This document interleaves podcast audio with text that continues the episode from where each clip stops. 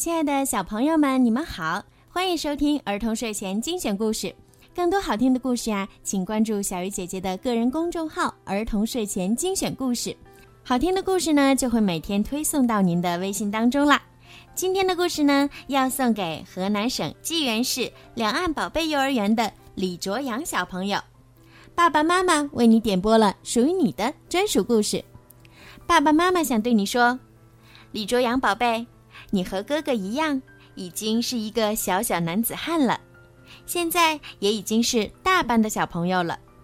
爸爸妈妈希望你能向哥哥学习，努力学习本领，强壮体魄，成为一名德智体美劳全面发展的好孩子。在生活中要自立自强，自己的事情自己做，做爸爸妈妈和哥哥的好帮手。爸爸妈妈、哥哥永远爱你哦！好啦，现在让我们一起来听今天送给李卓阳的故事吧。了不起的挖掘机。大雨已经连续下了几天，河道堵塞，河水蔓延，小动物们的巢穴都被淹没了。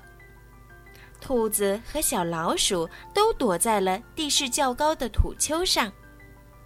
小燕子看着饥肠辘辘、无家可归的小动物们，决定去找挖掘机哇哇哥哥帮忙。哇哇得知情况后，准备去疏通河道、分流河水，但是哇哇遇到了一个难题：自己的速度太慢。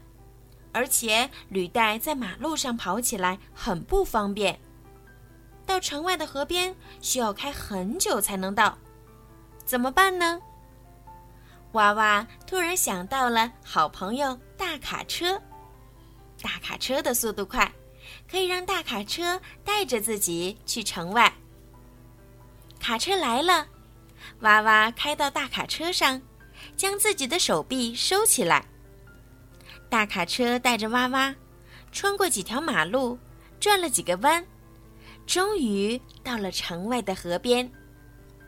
看到可爱的小动物，娃娃心急如焚，开始卖力的干活儿。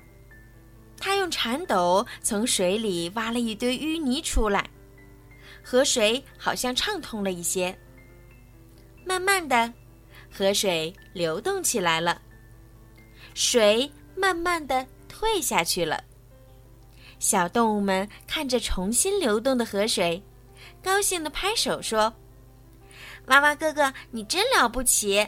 谢谢你救了我们。”娃娃擦了擦头上的汗水，看着沾满了泥巴的身体，欣慰地笑了。脏一点儿，累一点儿，怕什么？回去洗洗就干净啦。大卡车把娃娃送回停车场休息。很快，娃娃接到一个新任务：有个地铁站要开工了，派他去挖土方。娃娃在去建筑工地的路上想：地铁站会建成什么样子呢？是不是会给人们的生活带来很多方便呢？哇！建筑工地可真热闹，搅拌机拖着滚筒咕噜咕噜转，大吊车正吊起一堆建筑材料，翻斗车载着沙子跑进跑出。瞧，娃娃也没闲着，正在认真的挖土呢。娃娃不分昼夜的工作着。挖出的土堆在一起，像个山丘一样。翻斗车不停地将挖出来的土运走，地上的坑越来越大。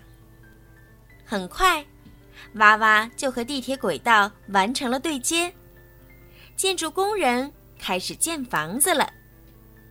地铁站很快就建好了，人们每天从这里上班下班，多方便呀！此时，了不起的蛙蛙在干什么呢？原来，司机叔叔正在给蛙蛙做保养呢。